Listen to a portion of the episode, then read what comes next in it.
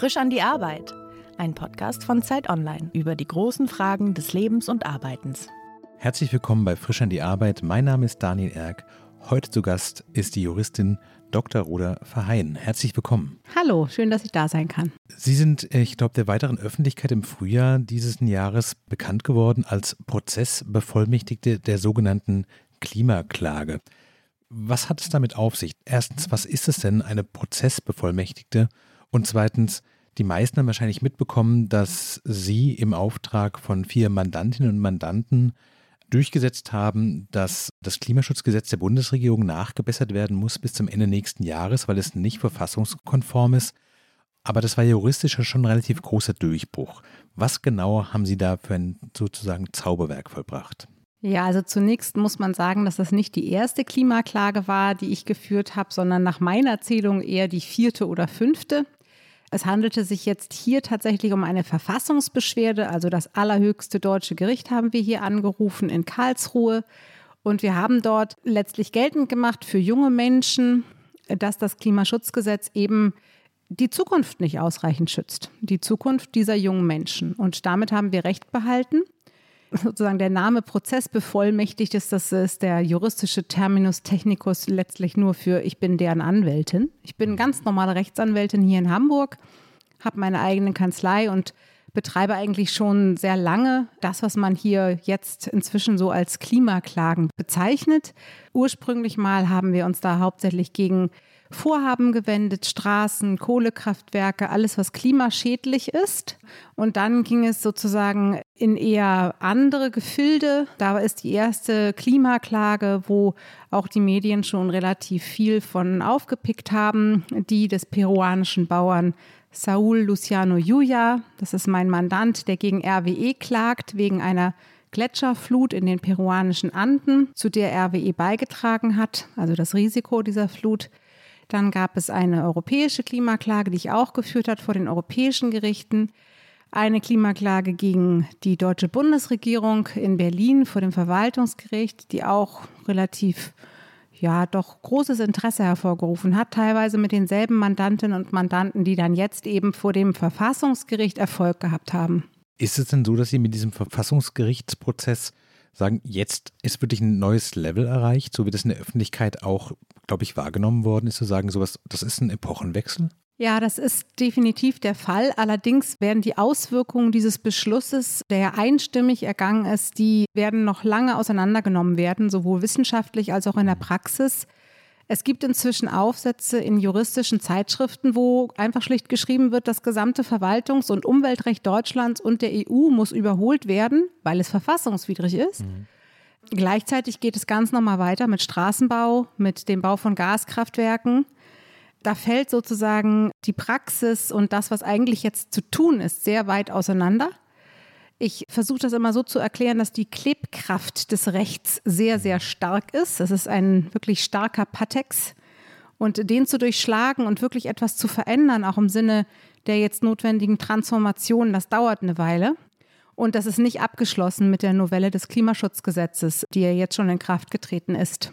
Mal ganz praktisch, wie funktioniert das denn? Sie haben gerade erzählt, Sie haben diese Mandantinnen und Mandanten, Sie haben auch diesen peruanischen Bauern, sitzen Sie in Ihrer Kanzlei und dann klingelt das Telefon und jemand sagt, ich würde gerne die Bundesregierung verklagen? Wie ist dieser Prozess, bis es zu dem Prozess denn selbst kommt? Am Anfang tatsächlich gehen die Kontakte hauptsächlich über Umweltverbände, die wir ja hier vertreten, standardmäßig, zum Beispiel Greenpeace, German Watch.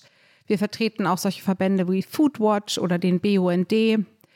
Über diese Verbände kommen dann tatsächlich Kontakte zustande. Inzwischen ist es aber wirklich so, dass in meiner E-Mail-Box fast täglich Interessenten landen. Also ich bin so und so betroffen, können Sie mir helfen? Das rangiert von Waldeigentümern über Gemeinden, über Industrieunternehmen. Mhm. Das hat schon sich sehr verändert in den letzten zwei Jahren, würde ich sagen. Natürlich kann ich gar nicht allen helfen. Auch bei nicht allen ist überhaupt eine, ja, eine Erfolgschance gegeben. Aber der Beratungsbedarf, der ist schon sehr gestiegen. Für die anderen ist das Thema, wie Sie gerade sagten, in den letzten zwei Jahren deutlich unmittelbarer geworden. Für Sie ist das Ganze ja, wenn ich richtig recherchiert habe, fast so was wie ein Lebensthema. Sie haben ja schon zu Climate Change Damage in International Law promoviert. Sie waren schon in Ihren Tagen als Studentin klimapolitisch aktiv. Wann war der erste Moment, erinnern Sie sich vielleicht daran, als Sie dachten, an das Thema muss man ran und Demonstrationen reichen vielleicht nicht, da muss man juristisch ran? Ja, das kann ich sogar relativ genau bestimmen, den Zeitpunkt. Es gab ja 1992 den Erdgipfel und zum gleichen Zeitpunkt gab es auch den ersten Bericht des Weltklimarats, des IPCC. Hm. Der war damals nicht sehr groß beachtet. Aber ich war damals junge Studentin an der Uni Hamburg und ich stand in der Stabi, in diesem schrecklichen Betonbau, den, den man immer noch heute besichtigen kann, und habe mir den angeschaut auf Englisch. Ich hatte schon vorher mich entschieden, Jura zu studieren, um Umweltrecht zu machen. Also die sozusagen dieses Herz schlug schon. Aber ich habe mir dann die wissenschaftlichen Prognosen angeschaut und mich zunächst mal echt setzen müssen. Einfach weil die Dimensionen dieses riesigen Experiments mit der Erde, das wir da eingehen, mir da zum ersten Mal klar wurde. Und seitdem habe ich eigentlich relativ konstant zu diesem Thema gearbeitet. Natürlich nicht nur. Ich habe auch viele andere Dinge getan in meinem Berufsleben und auch vorher. Aber das hat mich nicht mehr losgelassen. Ich bin dann auch sozusagen als allerersten Job, den ich wirklich hatte, Vollzeit als Klimacampaignerin tatsächlich bei Friends of the Earth International angefangen und habe nach dem ersten Staatsexamen zunächst mal, ich sag mal, Umweltlobbyismus betrieben auf Klimakonferenzen und anderswo. Und dann irgendwann bin ich wieder zur Justerei zurückgegangen und habe mir gesagt, nee, das, man muss das Recht nutzen können. Das Recht ist schließlich dafür da, die Menschen zu schützen und die Umwelt zu schützen. Und wenn man das aber nicht geltend macht vor Gericht, dann kann es das auch nicht. Sie haben gerade gesagt, dass es 1992 in der Stabi Hamburg waren. Wenn Sie aber schon vorher entschieden haben, dass Sie Umwelt- und Klimarecht machen wollen, dann waren die ja wirklich unfassbar früh dran mit erstens der Entscheidung, das zum Lebensthema zu machen und zweitens aber auch mit der Einsicht, dass Jura ein Weg sein könnte, mit dem man dem beikommen kann. Die allermeisten Menschen, wir haben es in den letzten Jahren ja auch bei großen Demonstrationen gesehen, malen eher Schilder oder versuchen politischen Druck aufzubauen. Wie kamen Sie zu dieser Einsicht, nee, das Recht ist auch ein Werkzeug und das muss man nutzen? Ja, das war, ich glaube, etwas, was man auch heute immer nur empfehlen kann, während eines Praktikums nach dem Abitur. Man ist ja nach dem Abitur heute wie damals in einer Phase, wo man sich selber sucht und guckt, was kann man mit seinem Leben sinnvoll anfangen. Mir war immer klar, ich will nicht nur Geld verdienen, ich will sinnvoll Geld verdienen, also sinnvoll im Sinne meiner Überzeugung und die hatte ich damals schon. Und ich habe damals ein Praktikum gemacht bei einem Forschungsinstitut oder Politikberatungsinstitut, Ökopol. Das gibt es heute noch in Hamburg. Und im Rahmen dieses Praktikums ist mir klar geworden, was für eine wahnsinnig zentrale Rolle das Recht spielt. Das Umweltrecht, damals vor allem das Ressourcenschutz- und Abfallrecht. Ich habe mich dort dafür entschieden, Jura zu studieren. Ich hatte dann mich auch noch beworben für Politik VWL, aber ich habe mich dann für Jura entschieden und dann sozusagen im Zuge dessen dann tatsächlich auch das erste Mal eben diesen Kontakt mit Klimawandel als Thema gehabt. Klimarecht gab es damals natürlich überhaupt gar mhm. nicht. Es gab auch den Klimawandel als Faktor bei irgendwelchen Genehmigungserteilungen oder sowas überhaupt nicht. Das Klima, das war das Mikroklima, ja, also hier bei uns in der Stadt. Das globale Klima ist erst sehr, sehr viel später überhaupt zum Rechtsgegenstand geworden. Wenn Sie jetzt auf diesen Klimaprozess vor dem Bundesverfassungsgericht im Frühjahr schauen, quasi 30 Jahre später, erfüllt Sie das eher mit einer Genugtuung und einer Freude zu sagen, es hat ja geklappt oder eher mit dem Frust zu sagen, 30 Jahre ist viel zu langsam für das, was um uns herum eigentlich passiert. Das hätte viel schneller gehen müssen. Beides, selbstverständlich. Wir haben 20 Jahre mindestens verloren und das kreide ich ganz negativ allen führenden Politikerinnen und Politikern dieses Landes und auch der EU an. Das hätte nicht sein müssen. Wir haben damit unsere Kinder belastet auf eine Art und Weise, die unverträglich und unverhältnismäßig ist und das ist wirklich schade. Auch die Gerichte haben nicht schnell genug gehandelt. Ja, es hat so lange gedauert, bis man tatsächlich mal die ersten sinnvollen Entscheidungen bekommen hat. Denn ich habe im Jahr 2002 mit einem Kollegen ein Netzwerk gegründet, ein internationales, das nennt sich Climate Justice Program. Das war damals schon dazu gedacht, mit den Mitteln des geltenden Rechts auf den Klimawandel hinzuweisen, beziehungsweise das Recht zu instrumentalisieren, um das Klima zu schützen. Und wir haben wirklich, ich sag mal, 15 Jahre gebraucht, bis die ersten sinnvollen Entscheidungen aus den Gerichten kamen. Das heißt, es waren auch an der Stelle nicht nur die Exekutive oder die Legislative, sondern auch die Judikative hat da ein bisschen geschlafen. Ne? Ich habe mich natürlich extrem gefreut über diese Entscheidung des Bundesverfassungsgerichts, genauso wie ich mich schon vorher über viele andere Entscheidungen, die wir ja international haben, gefreut habe. Ich habe mich auch gefreut über die Art und Weise, wie das Verwaltungsgericht Berlin mit unserer ersten Klimaklage umgegangen ist. Das war auch bemerkenswert, wirklich. Das sind viele kleine Schritte, aber natürlich kommen sie sehr spät. Hm. Und das tut mir vor allem für meine Kinder leid. Sie haben gerade gesagt, Ihr E-Mail-Postfach quillt quasi über mit Anfragen von potenziellen Mandantinnen und Mandanten. Melden sich denn auch jetzt quasi ähnlich motivierte 17, 18, 19-Jährige und fragen, ob sie bei Ihnen Praktikum machen können, weil sie vielleicht auch merken, es gibt A, Handlungsbedarf, aber es gibt B, auch Potenzial, das da drin steckt? Auf jeden Fall. Wir haben hier in meiner Kanzlei schon seit meiner ersten Klimaklage, also seit der Klage Saul gegen RWE, einen ganz großen Schwerpunkt von Referendaren und Praktikanten, die sich deswegen melden. Hm. Das Recht fokussiert sich ja nicht nur auf Klimaklagen. Wir machen auch hier vieles andere, auch vieles andere Interessante, gerade im Energierecht und auch im Planungsrecht. Aber natürlich ist die Motivation sehr gestiegen.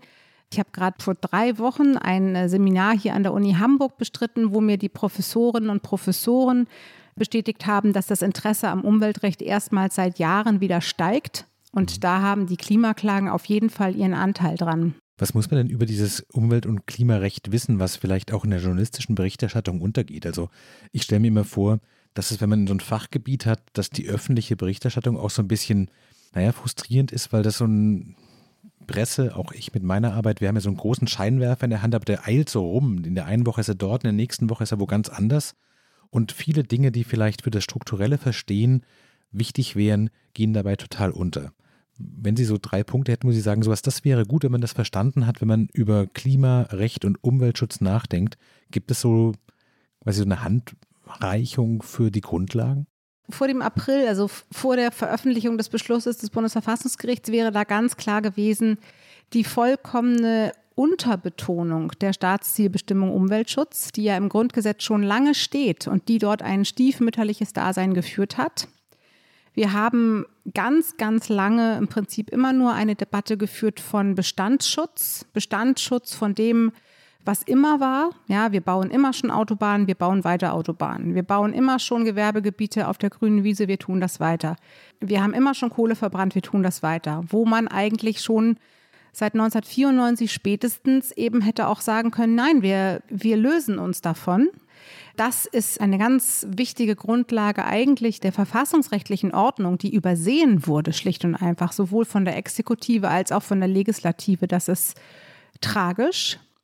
Ansonsten ist das Umweltrecht, glaube ich, deswegen auch so unsexy oft, weil es eben so vereinzelt aufgebaut ist. Also wir haben Umweltqualitätsziele in, für die Luftreinhaltung. Ja, das ist, mhm. wissen, glaube ich, inzwischen fast alle aufgrund der Luftreinhalteklagen, auch der Dieselkontexte, die wir da hatten. Das sind ja einfach Klagen, wo die DOH hingegangen ist vor allem und auch andere und gesagt haben, hier gibt es Grenzwerte, haltet sie mal gefälligst ein. Und wenn man sich anschaut, wie da die Antwort war, auch gerade in politischen, dann wundert man sich und denkt, ja, wieso, wieso soll das irgendwie problematisch sein, wenn jemand darauf klagt, dass Grenzwerte eingehalten werden? Ja, also wenn mhm. jemand hingeht und mein Fahrrad stiehlt, dann sagt auch keiner, ach komm, lass den doch mal dein Fahrrad stehlen, das ist mhm. doch kein Problem, ist doch nur eine Rechtsüberschreitung. Grenzwerte haben Gründe, ja, das gilt auch für die Nitratgrenzwerte im Grundwasser. Die Bundesregierung und die Landesregierung der letzten 20 Jahre haben sehenden Auges zugelassen, dass die Landwirte jetzt in einer Situation sind, wo sie sich kaum mehr bewegen können, also wirtschaftlich, weil einfach vorher keinerlei Vollzug da war. Die Grenzwerte gibt es schon lange. Und das ist so ein Punkt, wo ich denke, Umweltrecht hat seinen Grund, das schützt uns alle, auch das Technische. Aber es hat so ein Geschmäckle, so ein Ach, Technokratengeschmäckle. Mhm. Aber das wirklich, das ist einfach ein Missverständnis. Und hätten wir länger schon eine Herangehensweise, wie jetzt auch vom Bundesverfassungsgericht geschrieben wurde, ja, der Staat hat die Aufgabe, praktisch die natürlichen Lebensgrundlagen so weiterzugeben, dass sie auch nutzbar sind, verdammt nochmal. Das, das steht im Grundgesetz. Mhm. Das wurde schlicht und einfach ignoriert. Also das ist etwas, was jetzt diffundieren muss, würde ich sagen sowohl bei den Gerichten als auch in der Exekutive als auch in der Legislative. Aber ich glaube, das ist, was auch Laien wie mir zunehmend auffällt, dass man feststellt, bei sowas wie, ich weiß nicht, Tempo 30 gibt es einen großen Grenzbereich, wo alle noch die Augen zudrücken und es gibt irgendwie noch on top einen Toleranzbereich und alles Mögliche. Wenn aber, ich weiß nicht, ich habe es heute Morgen gerade gelesen, jemand im Rahmen einer Hartz-IV-Anstellung ein Mittagessen geschenkt bekommt, dann wird es sofort abgezogen von den Sozialgerichten. Gibt es dafür juristisch einen guten Grund oder sind es einfach Gepflogenheiten und so Traditionen und es wächst sich so aus, so wie der Mensch halt eben ist? Man bewegt sich in ein Bauchgefühl. Das hat juristisch keinen Grund. Jedes Recht oder jeder Grenzwert, jede Norm, die aufgestellt wird vom Gesetzgeber, hat eigentlich dieselbe Androhung, nämlich mhm. halte dich dran. Entweder du bekommst ein Ordnungsgeld oder du hast eben den Entzug von Leistung zu erwarten oder aber sogar Strafe nach dem Strafgesetzbuch. Aber letztlich ist es vom System her alles dasselbe. Aber die gesellschaftliche Herangehensweise daran war nie dieselbe und das Vollzugsdefizit im Umweltrecht auch, also egal welches Medium, ja, Boden, Wasser, Luft, Ressourcenschutz, Abfall, das ist immens und erforscht. Das ist überhaupt nicht unstrittig, dass wir ein immenses Vollzugsdefizit haben. Aber das konnte man bisher einfach auch nicht einklagen. Ja, war ja nicht so gefährlich. Erst jetzt, seit es tatsächlich auch Verbandsklagerechte gibt, wird es ja überhaupt auch mal zu Gericht gebracht, wenn Grenzwerte überschritten werden. Ich kann das ehrlich gesagt nur mit einem gewissen Egoismus erklären. Wenn ein Luftreinhaltewert in meinem Viertel überschritten ist und ich merke das, dann schützt mich die Einhaltung nicht alleine, sondern betrifft eben ganz viele. Es ist ein letztlich fehlender Gemeinwohlwille. Dafür sind ja Gott sei Dank die Umweltverbände in Deutschland inzwischen sehr aktiv und klagen diese Dinge auch ein. Aber ich habe es noch nie verstanden. Seit ich 13 bin, versuche ich mir das zu erklären, wie Menschen so so sein können. Aber es gelingt mir nicht. War Ihnen schon mit 13 klar, dass dieses Umwelt- und Klimathema was sein wird, was Sie lange verfolgen wird? Umwelt ja, Klima nein. Ich habe den Klimawandel natürlich mit 13 nicht überblickt. Das hat mir auch keiner beigebracht. Ich hatte ganz normale äh, Geografie in der Schule. Der Klimawandel war damals kein Thema. Und auch nicht in den politischen Zusammenhängen, in denen ich da unterwegs war. Schüler mit Verwaltung, Jugendpresse, da waren ganz andere Themen. Ne? Das kam tatsächlich später, aber Umwelt auf jeden Fall. Die Grenzen des Wachstums waren damals Thema. Wir hatten die ersten Publikationen von Richard von Weizsäcker, Erich von Weizsäcker. Das Wuppertal-Institut war da sozusagen auf dem ersten Vormarsch. Es gab die ersten Publikationen zu Peak Oil, das auch. Aber das kam sozusagen erst mit der Zeit. Aber dass mich der Umweltschutz umgetrieben hat, das ist wirklich schon sehr, sehr früh gekommen. War Ihnen klar, dass es auch ein Beruf sein könnte? Also, dass es nicht nur was ist, was einen als politischer Mensch beschäftigt, sondern dass es eben auch quasi 9 to 5 in Anspruch nimmt? Was ist einem klar mit 13? also war mir das klar. Ich würde sagen, mit 21 war es mir klar, dass ich das möchte. Hm. Und das habe ich ja auch geschafft. Ich bin da auch sehr dankbar dafür. Also ich habe mir die Freiheit genommen, etwas zu studieren und auch zu verwirklichen, was mir selber viel bedeutet. Das kann ja auch nicht jeder. Das ist auch wirklich Anlass zur Dankbarkeit. Ich drehe es mal um. Das, was ich im Moment, wenn ich Vorträge halte etc., immer zu studieren sage, ist, es gibt diese Berufe, es gibt sie immer mehr. Und wenn ihr einen anderen Beruf wählt, dann verlangt von eurem Arbeitgeber, dass er sich einsetzt. Jeder Arbeitgeber kann das. Denn ich halte ja auch nicht nur Vorträge bei Juristinnen und Juristen inzwischen. Mhm. Da verändert sich wirklich das Feld doch ganz erheblich in Deutschland inzwischen. Wenn Sie auf Ihren Werdegang sozusagen zurückgucken, gibt es da so spezielle Einflussfaktoren? Sie haben quasi erstmal sozusagen dieses Thema des Umweltschutzes, das recht früh zu Ihnen kam, erwähnt, dann 1992 die Einsicht, was in dem Klimathema alles drinsteckt. Gibt es so Wendepunkte, auf die Sie raufgucken und sagen würden, so, ja, wenn das nicht passiert wäre, dann wäre der Weg ganz anders verlaufen? ja, sicher, auf jeden Fall gibt es die. Es gibt so ein paar Zufälle. Wenn man jung ist, dann gibt es mehr Zufälle als, finde ich, äh, im, im Erwachsenenleben. Es gab zum Beispiel den Zufall, dass ich an der Delegation der Umweltverbände zur Aarhus-Konvention teilnehmen konnte, die dann 1998 ähm, verabschiedet wurde und die bis heute ein ganz wesentlicher Bestandteil eben des Vollzugs von Umweltrecht geworden ist und ist. Das war definitiv ein Wendepunkt bei mir, das deutlich gemacht hat, wie wichtig internationales Recht ist und was eigentlich Umweltdiplomatie ist. Mhm. Und da habe ich auch meine ersten Kontakte geknüpft in die Welt und festgestellt, Deutschland ist natürlich nicht alles. Rechtsstaatlichkeit bedeutet ganz viel. ist auch Anlass zur Dankbarkeit. Wenn man mal mit russischen Juristen gesprochen hat, eine Nacht lang oder mit Juristen aus Rumänien, dann weiß man sozusagen, was wir haben hier. Was meinen Sie damit genau? In Deutschland gibt es weitgehend immer noch die Anerkennung, dass das Recht gilt, dass wir ein Rechtsstaat sind und dass man Urteile von Gerichten zu akzeptieren hat. Hm. Richter sind ein weithin akzeptierter Beruf, gelten weithin als nicht korrumpierbar. Wir haben einen doch immer noch relativ hohen Grad an Respekt für die Exekutive und die Judikative. Hm. Das ist in anderen Ländern vollkommen anders. Ich bin Mitglied eines Netzwerks von Umweltjuristen, das nennt sich ELAW, Environmental Lawyers Worldwide. Die Geschichten, die man sich da anhört, ja, also welches Staatsunternehmen sich da für wie viel Geld eine Genehmigung für den neuen Staudamm kauft, diese Geschichten, die gibt es hier in Deutschland nicht in der Form und gab es auch nie. Jedenfalls nicht seit dem Zweiten Weltkrieg. Das ist ein ganz, ganz hohes Gut, was es zu erhalten gilt diese Dinge, die sind mir da klar geworden. Das ist auf jeden Fall, also diese globale Ausrichtung auch der Arbeit, die ich tue. Auch jetzt mit meinem neuen Verein, den ich gegründet habe, wo ich versuche, Grassroots-Anwälte im Ausland zu unterstützen. Das halte ich für ganz wichtig, weil wir eben in Deutschland nicht das Zentrum der Welt sind. Gerade bei der natürlichen Umwelt geht es um viel, viel mehr als nur um Deutschland bei diesen ganzen Dingen, die Sie da machen, wann wissen Sie denn, wann Feierabend ist? Ich stelle mir das total schwer vor zu sagen, so, wir fördern hier Anwältinnen und Anwälte im Ausland. Klimaklagen sind vorzubereiten. Vielleicht irgendwelche Bauprojekte, Kraftwerke. Man legt doch nicht einfach so den Stift zur Seite und sagt so, und jetzt gehe ich jetzt Strand. doch, das muss man, sonst wird man ja verrückt. Ich habe drei Kinder und die fordern das auch ein, das ist auch super. Obwohl die jetzt inzwischen auch Teenager sind und immer weniger von mir wissen wollen, wie das so ist. Nein, ich kann das schon. Ich bin kein Workaholic. Das würde man auch nicht durchhalten. Gerade mein neuer Verein zum Beispiel, der heißt Green Legal Impact, der führt dazu, dass ich das, was ich alles sozusagen mir erarbeitet habe, auch weitergeben kann an jüngere Kolleginnen und Kollegen. Und das macht mir total Spaß. Das ist dann auch nicht, nicht so Schriftsätze schreiben oder das Juristische im Detail tun, sondern das hat nochmal eine ganz andere Ebene. Und vor allem arbeite ich ja in ganz vielen Kontexten mit ganz vielen tollen Leuten zusammen. Nicht nur hier bei mir in der Kanzlei, sondern auch mit den NGOs, die ich berate. Und auch bei Green Legal Impact. Das sind einfach ganz tolle Menschen, die wiederum ihre eigenen Hobbys haben und man einander befruchtet. Also man darf so einseitig dann auch nicht werden, finde ich.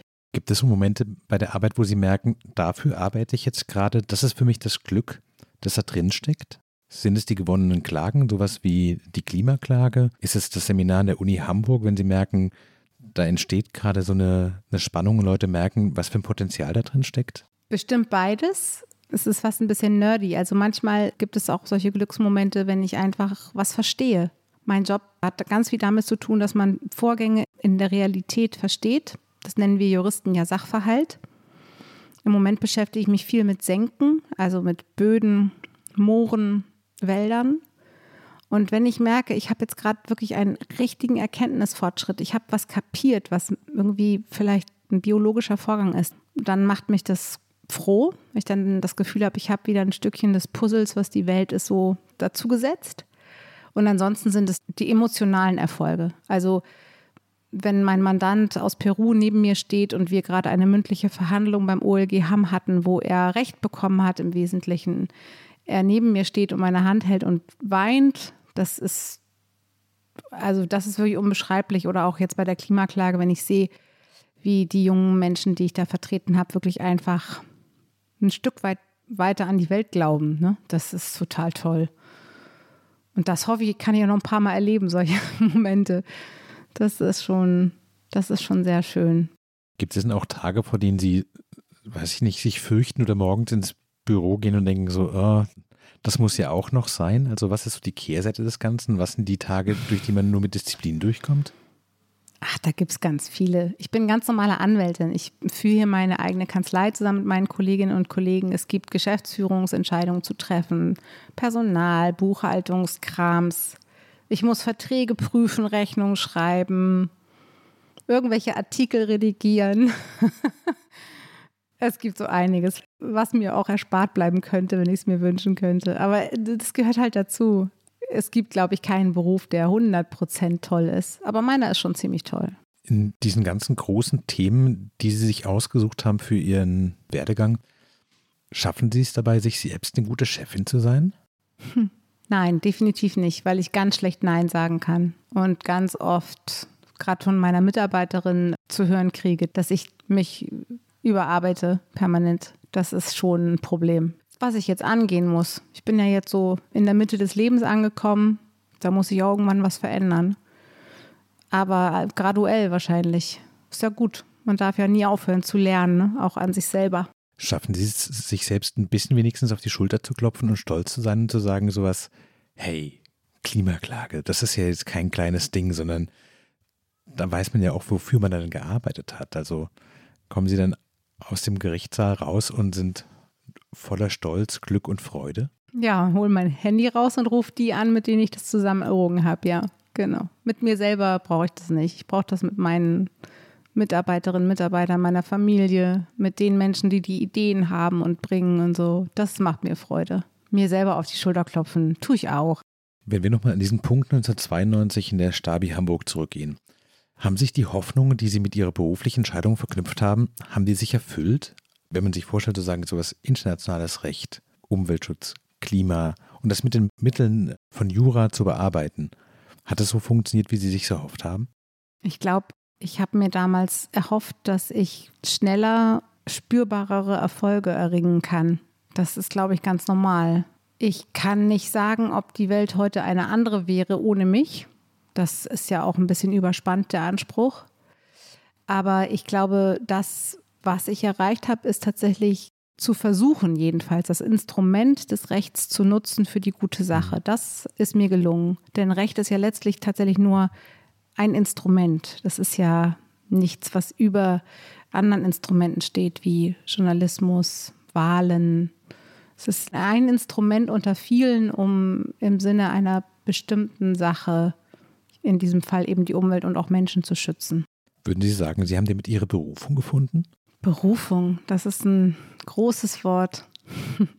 Ich weiß nicht, ich würde mich da selber nicht so wichtig nehmen. Also ich habe viel Glück gehabt, habe auch viel gearbeitet, aber ich habe auch viel Glück gehabt und ich bin dankbar, dass ich da bin, wo ich bin, wie gesagt.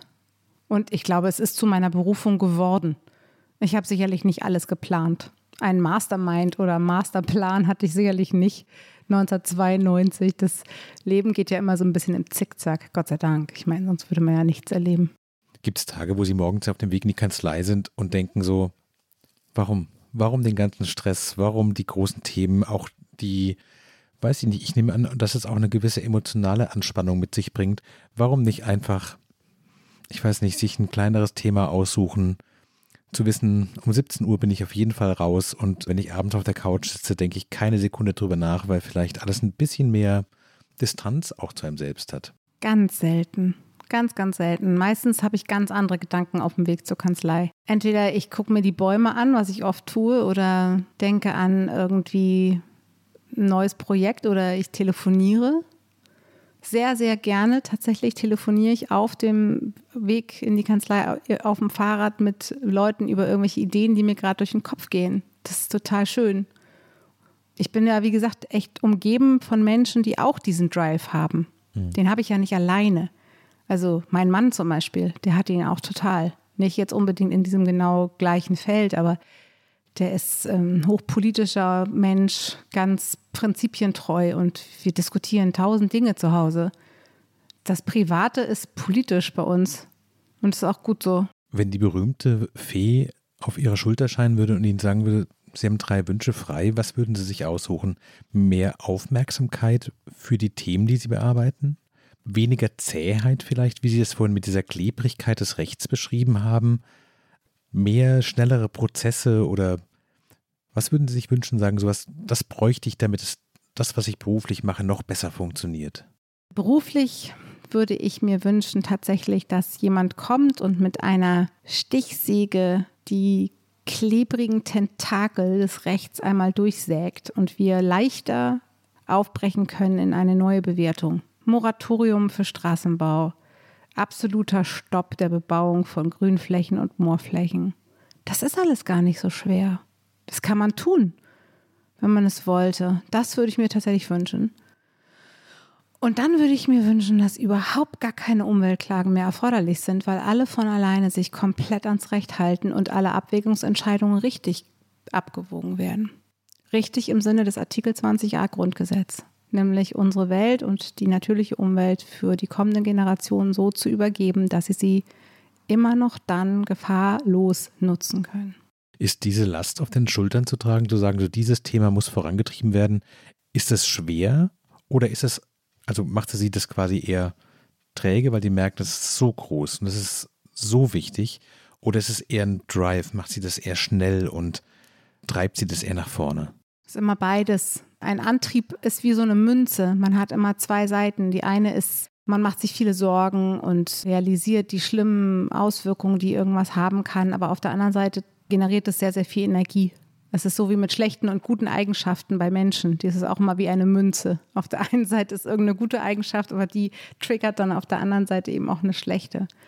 Und bei mir ist der Antrieb definitiv auch durch die Sorge bestimmt bedingt. Worauf könnten Sie eher verzichten? Den juristischen Erfolg oder auf die angemessene Bezahlung? Auf meine angemessene Bezahlung?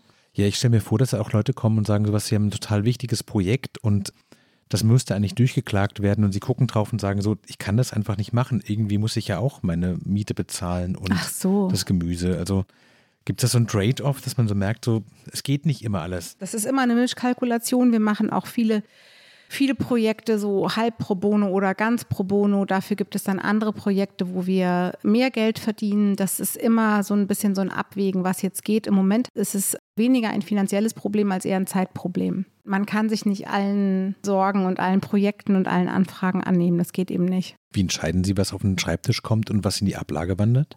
Ich lese jede E-Mail irgendwie durch. Ich weiß zwar nicht, wie ich das machen soll langsam, aber ich lese jede E-Mail durch. Dann, und bei manchen, wo ich so ein Bauchgefühl habe, da ähm, rede ich mit meinen Mitarbeitern drüber. Und dann entscheide ich das. Wie groß ist Ihr Team denn? Ich habe im Moment vier Personen, mit denen ich regelmäßig hier in der Kanzlei zusammenarbeite. Also einer ist ausschließlich mir zugeordnet und die anderen sind sozusagen in ähnlichen Bereichen tätig. Und wir betrachten uns da als Team. Dazu gehört jetzt auch eine Tierschutzrechtlerin. Ganz spannende Überlappung jetzt Umwelt- und Tierschutzrecht. Mhm. Dabei wird es wahrscheinlich auch nicht bleiben. Aber auch das ist eine weitere Verantwortung. Je größer man ist, desto mehr Verantwortung hat man dann ja wieder auch. Nun machen Sie nicht nur diese Klima- und Umweltrechtsfragen, sondern sind jetzt auch seit dem Frühsommer Verfassungsrichterin in Hamburg und von der hamburgischen Bürgerschaft gewählt worden. Wie bringen Sie das denn zeitlich noch unter? Wie läuft das konkret ab? Das Mandat für das Hamburgische Verfassungsgericht ist ein Ehrenamt, das, ich sag mal, einen überschaubaren Arbeitsanfall mit sich bringt. Wir hatten jetzt gerade eine erste Beratung, da habe ich das also kennenlernen dürfen mit den Kolleginnen und Kollegen. Ähm, wir haben auch jetzt im Herbst dann die erste tatsächliche Sitzung wo wir dann also eine mündliche Verhandlung durchführen werden. Und ich glaube, dass die Arbeit doch so überschaubar ist, dass ich das sehr gut vereinbaren kann hier mit meiner Kanzlei. Allerdings war mein erster Instinkt auch Nein zu sagen, weil es ja noch ein Amt ist und noch eine Verantwortung habe aber dann doch zugesagt, weil ich das Amt sehr wichtig finde. Ich finde es eine wahnsinnig gute Institution, dass jedes Bundesland ein Verfassungsgericht hat, dass wir eben auch an der Stelle den Rechtsstaat wirklich aufbauen und nicht abbauen wie in anderen Ländern. Und auch, dass die Zusammensetzung des Gerichts auch über die Berufsgruppen hinweg zu sagen, ja, ihr wacht jetzt über die hamburgische Verfassung, das finde ich wichtig, absolut. Bin ja auch ein Organ der Rechtspflege und habe dann aus diesem Grund zugesagt und freue mich da auch. Also ich fühlte mich wirklich sehr geehrt. An dem Tag der Ernennung fühlte ich mich ein Stück weit erhoben und in diesem Sinne freue ich mich auf die Tätigkeit. Was macht man denn konkret als Hamburger Verfassungsrichterin? Also welche Fragen kommen dann auf einen dazu? Ich habe davon gar keine Vorstellung, ehrlich gesagt. Die Länderverfassungsgerichte sind dazu berufen, Fragen der Verfassung der Länder zu entscheiden. Da geht es zum Beispiel um Abgeordnetenrechte, um Konflikte zwischen Staatsorganen anderer Art. Vor allem aber in den letzten Jahren das, was man unter Volksinitiativen kennt. Also die Volksgesetzgebung wird dort äh, zum Thema gemacht. Die Frage also, ob bestimmte Vorlagen oder Gesetze, die aus der Mitte des Volkes zur Abstimmung gestellt werden, ob die in der Form zulässig sind, und vereinbar mit den Vorschriften der Verfassung. Das geht da also nicht zum Beispiel jetzt um eine Klimaklage, wie wir beim Bundesverfassungsgericht liegen hatten, wo es ja um die Grundrechte des Grundgesetzes geht. Da ist die Aufteilung zwischen dem Bundesverfassungsgericht und den Länderverfassungen klar niedergelegt. Und es gibt einen Katalog der Streitigkeiten, die vor dem Landesverfassungsgericht landen können. Der steht sowohl in der Hamburgischen Verfassung als auch in dem Gesetz, was sich eben mit dem Hamburgischen Verfassungsgericht beschäftigt. Wenn Sie so auf dieses letzte Jahr vielleicht gucken und sehen so Verfassungsrichterin in Hamburg, in Karlsruhe den, die Klimaklage gewonnen, haben Sie manchmal so Momente der Sorge, dass Sie denken, viel besser kann es erstmal nicht werden? Sorge habe ich eigentlich nicht. Ich habe schon scherzhaft gesagt, jetzt kann ich ja in Rente gehen. Aber nein, ich habe keine Sorge. Es gibt noch so unendlich viel zu tun und so unendlich viel zu sehen und zu lernen. Und ich freue mich da einfach drauf und hoffe, dass ich mich nicht überanstrenge und alle Menschen in meiner Umgebung, die ich lieb habe, gesund bleiben. Und dann werden wir sehen. Das sozusagen zu meinen, dass man die Kontrolle hat über alles, was passiert, das ist eine Überspannung. Werbung. Diese Woche in der Zeit? Die Bücher des Frühlings. 16 Seiten blühende Fantasie. Von gefährlichen Liebschaften, einer Flucht auf dem Mississippi und magische Erzählkunst. Das Literaturspezial zur Buchmesse in Leipzig. Die Zeit, Deutschlands größte Wochenzeitung. Jetzt am Kiosk oder direkt bestellen unter zeit.de/slash bestellen.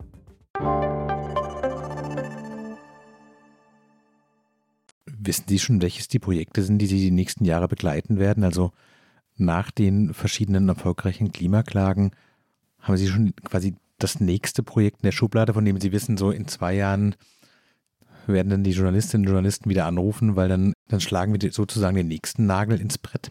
Ich habe einige Projekte in der Pipeline, die einige, nicht alle tatsächlich auch mit Klima wieder zu tun haben.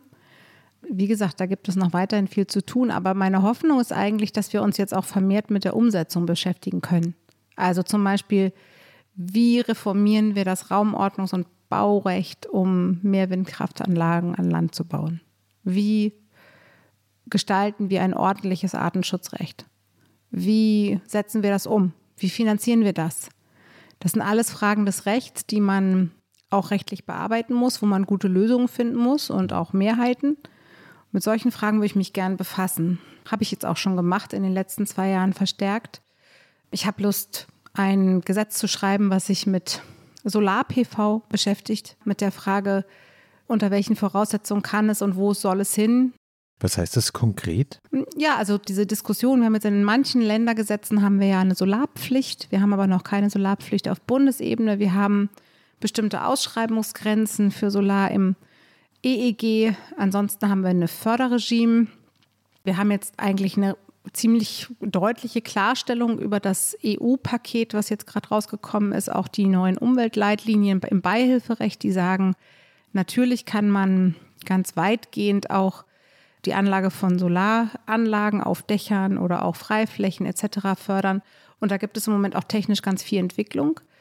Dazu hätte ich Lust. Ich finde, dass die regulatorischen Voraussetzungen für Solaranlagen auf Dächern in Deutschland peinlich sind, peinlich kompliziert.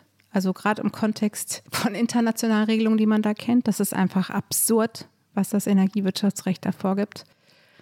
Zu solchen Sachen hätte ich Lust. Ob das dann Gegenstand von Klagen wird, ist eine ganz andere Frage. Das ist ja immer. Und ich habe auch Lust, weiter Unternehmen in die Pflicht zu nehmen. Ich glaube, dass wir vergessen haben, dass mit der Globalisierung auch Verantwortung einhergeht. Und global agierende Unternehmen müssen Verantwortung übernehmen, egal wo sie agieren. Und das müssen wir umsetzen. Dazu ist das Lieferkettengesetz, was wir in Deutschland beschlossen haben, ein erster Stein. Das wird es auch in der EU geben. Das sind Instrumente, die ich unheimlich gerne nutzen möchte, auch ganz konkret in verschiedensten Sektoren, auch zum Biodiversitätsschutz ganz wichtig. Also da ist äh, wirklich sehr viel zu tun. Wie gesagt, hier in Deutschland, wir sind hier für zwei Prozent der Treibhausgasemissionen verantwortlich und wir haben hier kaum noch Urwald. Das ist ganz woanders, ganz anders.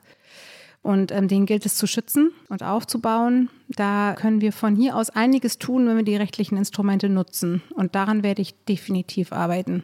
Es lässt sich zusammenfassend sagen, die gute Nachricht ist, es gibt viel zu tun, die schlechte Nachricht ist es auch. Ja, genau. Ganz herzlichen Dank für Ihre Zeit. Ganz herzlichen Dank, dass Sie unser Gast waren. Das war frisch in die Arbeit. Heute mit Dr. Roder Verheyen, der hamburgerischen Verfassungsrichterin und der Anwältin, die als Prozessbevollmächtigte die Klimaklage in Karlsruhe gewonnen hat. Herzlichen Dank, dass Sie da waren. Danke fürs Gespräch. Tschüss. Falls Sie nun zu Hause Fragen haben, schreiben Sie uns gerne eine Mail an frischandiarbeit.zeit.de. Vielen Dank, dass Sie zugehört haben.